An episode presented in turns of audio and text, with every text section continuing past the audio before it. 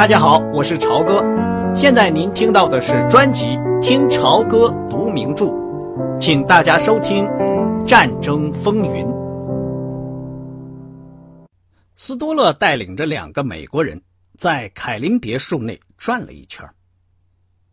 帕格每当看到纳粹富丽堂皇的场面时，总给他好莱坞电影布景的印象，这一次也不例外。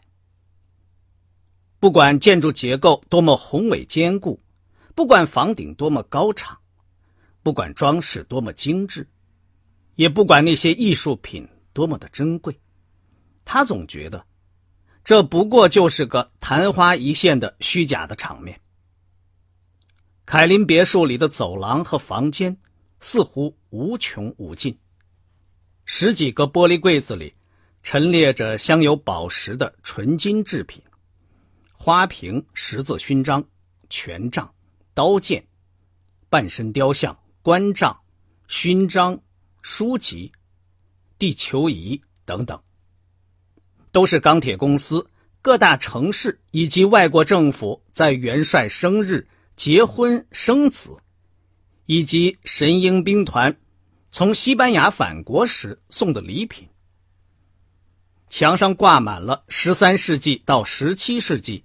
意大利、荷兰艺术大师的名画，也有一些经纳粹认可的当代画家画的，毫无艺术价值、只能供商业广告用的裸体画像。会客室里都没有人，但宽敞华丽的程度不下于宴会厅。木质的墙上挂着地毯和旗帜。室内陈列着雕像和镶着珠宝的盔甲，但是所有这些，也完全可以看成是好莱坞用硬纸板和油画布搭起来的布景。甚至宴会桌上陈列的佳肴，看上去也很像塞西尔·毕德密勒导演的宴会场面。烤猪里面的粉红色的肉，也很像。制造布景模型用的油蜡和石膏，但是维克多·亨利很清楚，他看到的都是价值连城的财物，而且大部分是通过斯多勒抢来的赃物。暂且不考虑道义上的原因，建筑设计的粗俗也使帕格感到很失望，因为格林据说还是出身名门。甚至路吉吉亚纳里的赞美之词，听起来也带有明显的讽刺味道。佩戴镶有金刚钻十字勋章的空军军官找到了他们，向着斯多勒嘀咕了几句：“哎呀，真可惜，你们现在就要过去了。”德国银行家说：“你们还没有看到别墅的西式奇观呢，亨利上校。”我的办公室将会安排好一切，去接您和您亲爱的夫人，下个星期五到阿本德鲁来。但是恐怕您到过这里以后，就会觉得那儿很不像样子。我们明天会给您打电话。斯多洛陪着两个美国人，又穿过一些房间和走廊，停在一扇木质的浅黑色的双扇门前。门上满满的雕刻着狩猎的场面。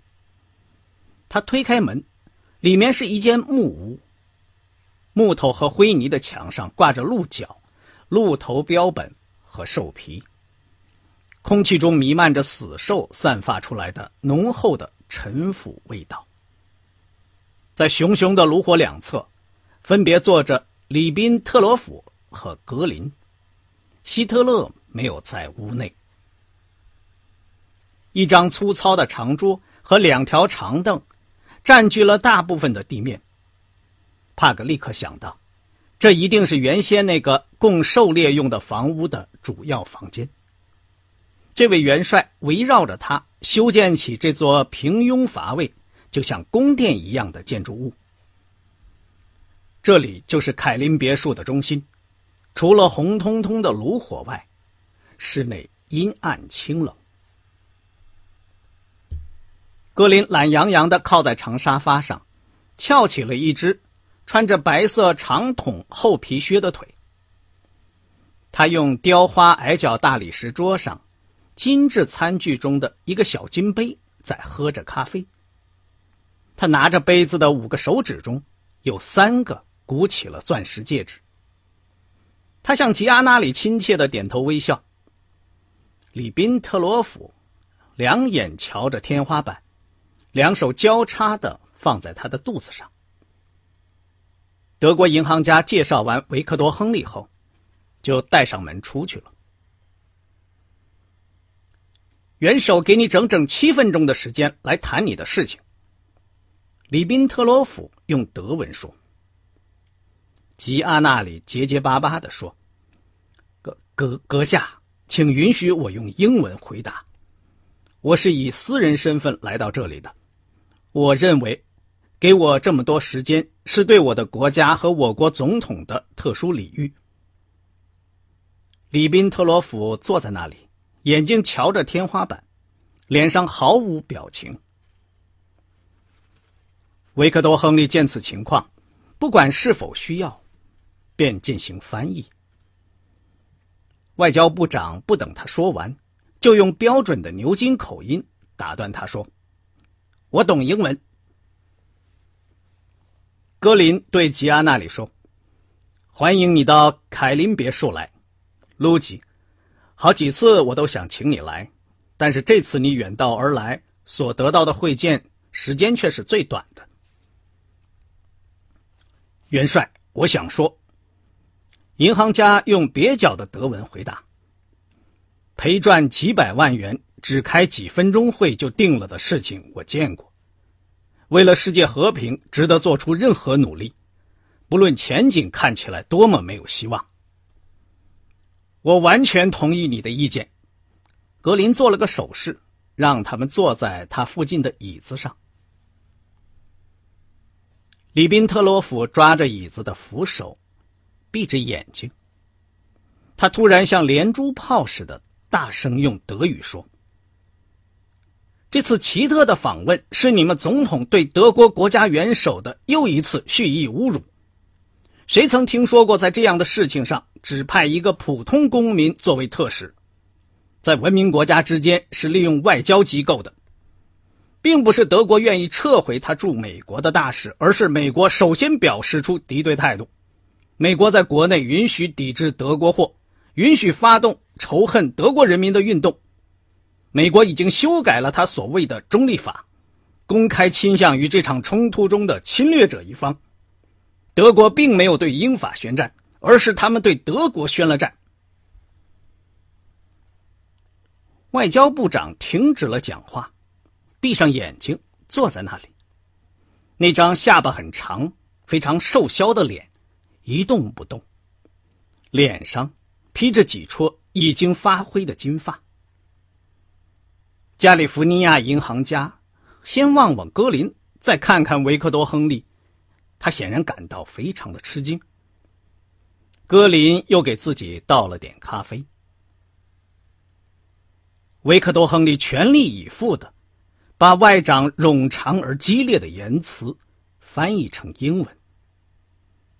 这一回，里宾特洛夫没有更正或者打断他。吉亚纳里刚要讲话，里宾特洛夫又叫了起来。这种拙劣的态度。除了说明在此蓄意挑衅之外，还能起其他什么作用？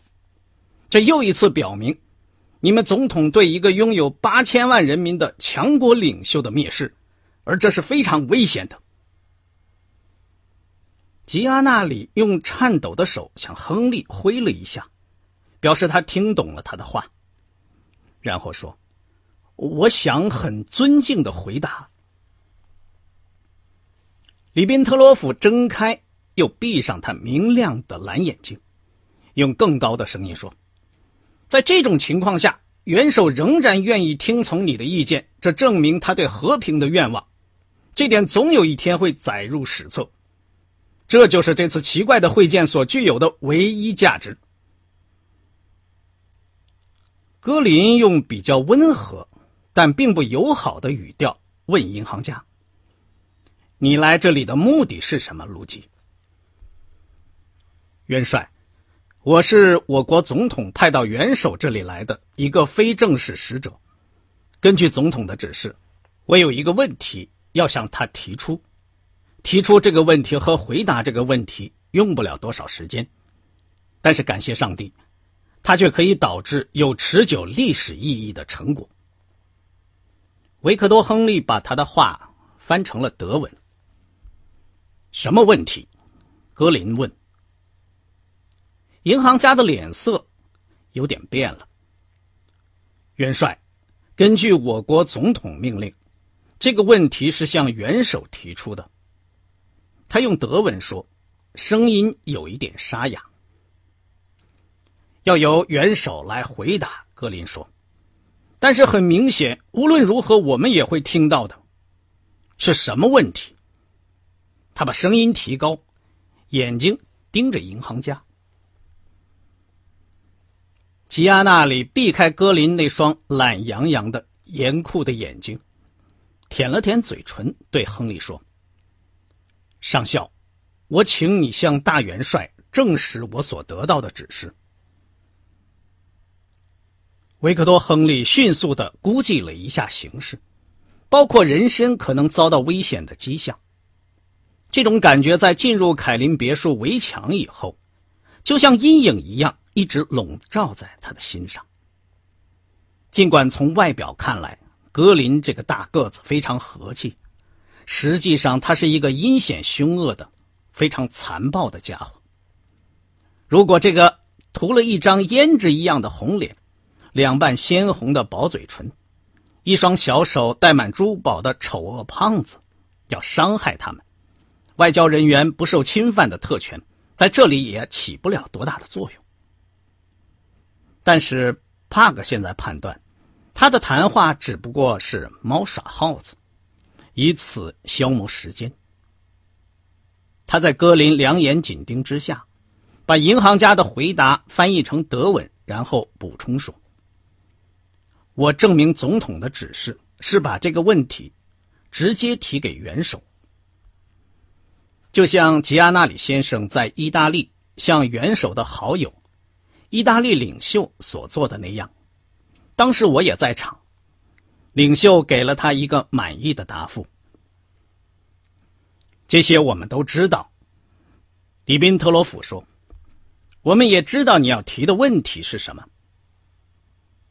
格林朝亨利眨了眨眼睛，紧张的空气这时才缓和下来。银行家用手擦了擦额头上的汗。大家沉默了大约有一分钟。这个时候，阿道夫·希特勒从一个挂着虎皮的侧门进来，一面走一面把一缕头发从前额往上撩起。格林和里宾特罗甫跟这两个美国人一样，迅速的站了起来，做出十分恭顺的样子。格林从舒适的长沙发换到另一张椅子上坐下，希特勒。坐在格林原先坐的地方，他做了个让座的手势，并没有和客人握手。从这么近的距离看，元首外表很健康，很镇定，虽然眼睛有点浮肿，身体也过于肥胖。他两鬓的黑发剪得很短，看上去就像普通士兵一样。除了那撮有名的小胡子之外，他的长相很一般。和在任何一个德国城市大街上走着的五十岁左右的小人物没有什么不同。和他这种普通老百姓的样子相比，那两个纳粹党人的一身穿戴就显得特别的可笑，看上去非常的不协调。他那身只在左胸前佩戴一枚铁十字勋章的灰色上衣，跟里宾特罗夫穿的绣着金边的深蓝色制服。以及空军元帅身上的色彩鲜艳、五光十色的宝石和勋章，形成了尖锐的对比。希特勒把两个手重叠着放在腿上，严肃的看了两个美国人一眼。路吉吉亚纳里，美国银行家；维克多·亨利上校，美国驻柏林的海军武官。里宾特洛夫带着讽刺的口吻说：“表示这两个来访者并不是什么重要人物。我的元首，他们是美国总统特派的非正式使者。”银行家干咳了一声，先试着用德文说了几句对这次会见表示感谢的话，然后急急忙忙表达了歉意，转而用英文讲话。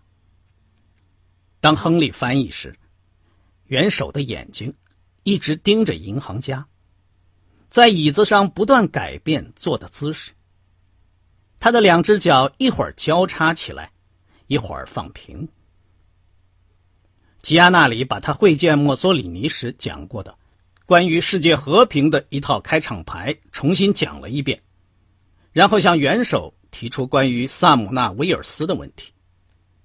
他刚刚用英文讲完，里宾特罗夫的脸上就露出轻蔑的微笑。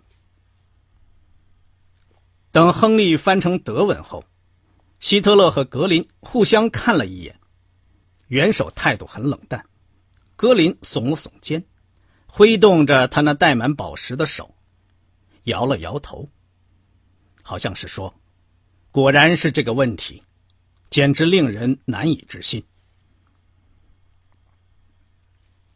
希特勒沉默的思索着，深奥的灰蓝色眼睛直望着远方，露出了一丝苦笑，小胡子和嘴巴动了一下。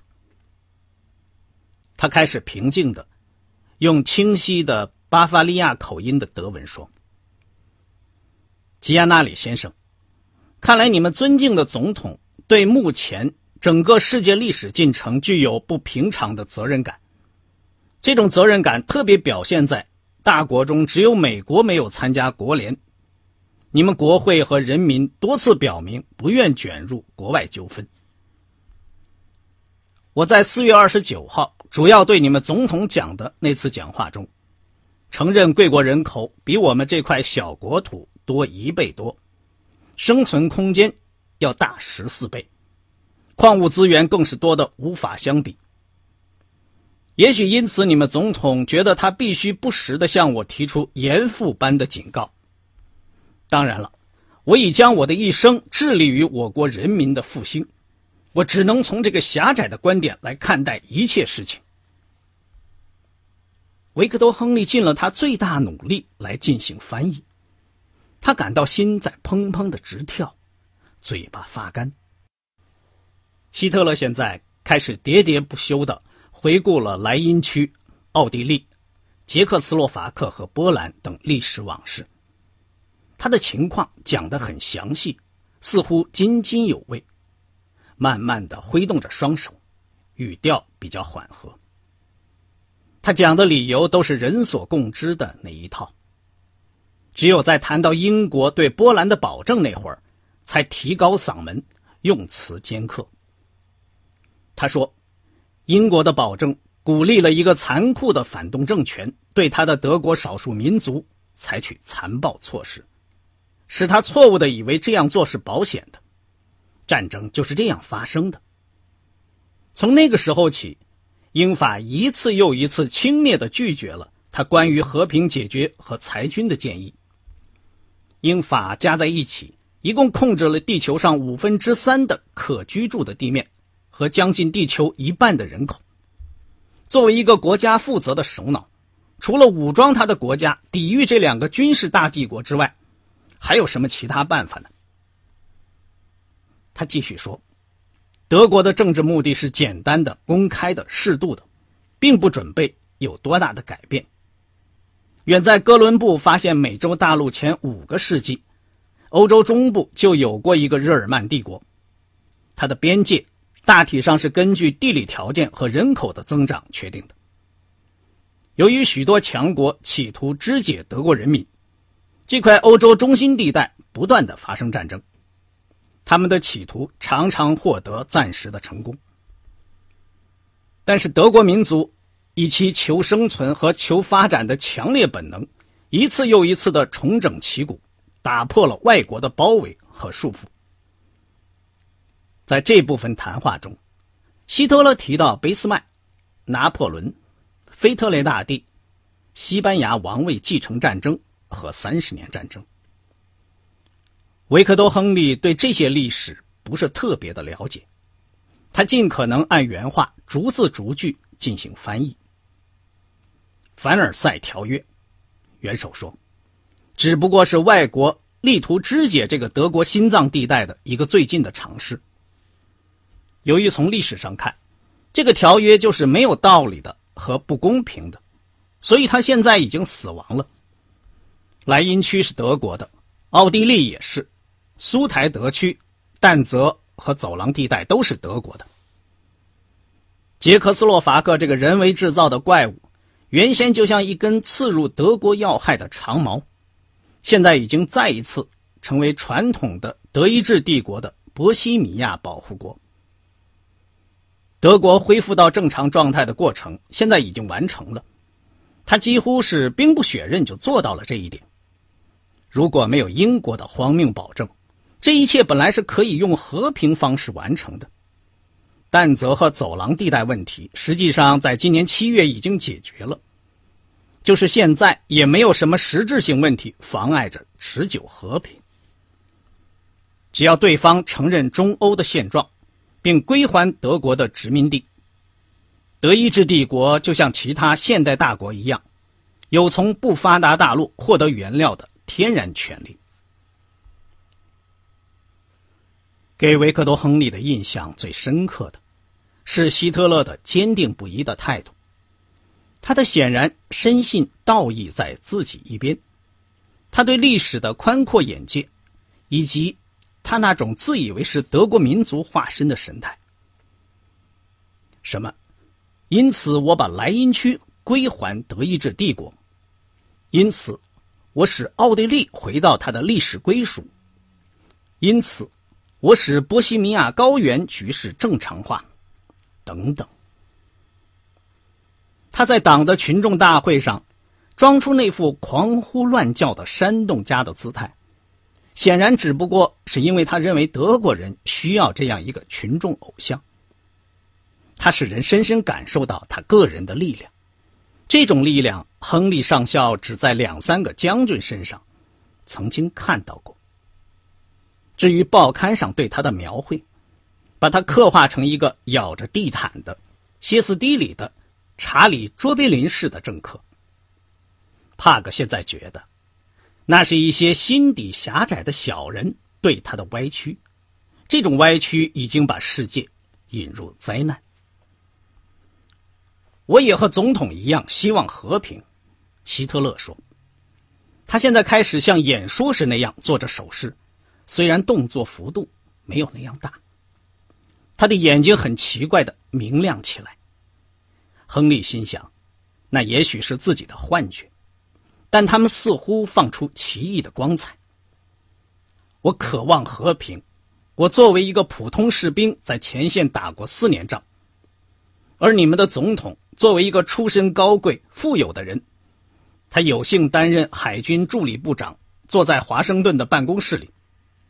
我懂得什么是战争，命运给我的使命是建设而不是破坏。谁知道我还有多少残余之年去完成我的建设任务呢？但是英法领导人要求摧毁希特勒主义，他以轻蔑带着讽刺的口吻讲出这个外文词。我也可以说能够理解他们为什么恨我，我使得德国重新强大起来，这不合他们的胃口。但是这种憎恨如果继续下去，必然会使欧洲遭殃，因为我跟德国人民是不可分割的，我们是一个整体。这本来是一个简单道理，但是对英国人来讲，恐怕需要一次大的考验来证明它。我相信德国有力量，最后以胜利者的姿态出现。如果不是这样，我们将一起沉沦下去。那时候，我们所知道的那个历史上的欧洲将不复存在。希特勒停了一会儿，面色一沉，突然提高嗓门说：“他们怎么能够这样无视现实？一九三七年，我在空军方面取得了平等地位。从那个时候起，我从来没有停止过制造飞机、飞机、飞机、潜艇、潜艇、潜艇。希特勒尖叫着，紧握着拳头，挥舞着那两只伸得笔直的僵硬的手臂。我堆积起来的炸弹、炸弹、炸弹、坦克、坦克、坦克，有山那样高。这对我的人民来讲是一种浪费，也是一种沉重的负担。但是那些大国又何曾懂得过别的语言？我是因为感到自己的力量才提出和平的。我被拒绝了，并且受到蔑视。他们提出要我的脑袋作为和平的代价。德国人民对这种可怜的荒谬要求只觉得非常的可笑。当他祈祷似的高声喊叫着。